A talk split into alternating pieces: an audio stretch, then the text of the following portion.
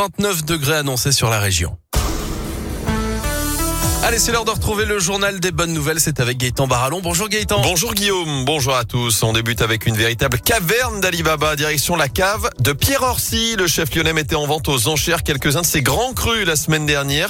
Alors qu'il a fermé son resto en avril dernier, place Kléber, plus de 500 bouteilles étaient mises sur le marché, notamment un Romanée Conti adjugé à 16 500 euros à consommer avec modération, Bah, évidemment. Là, tu le consommes pas, en fait. Pour la santé aussi de votre portefeuille, évidemment.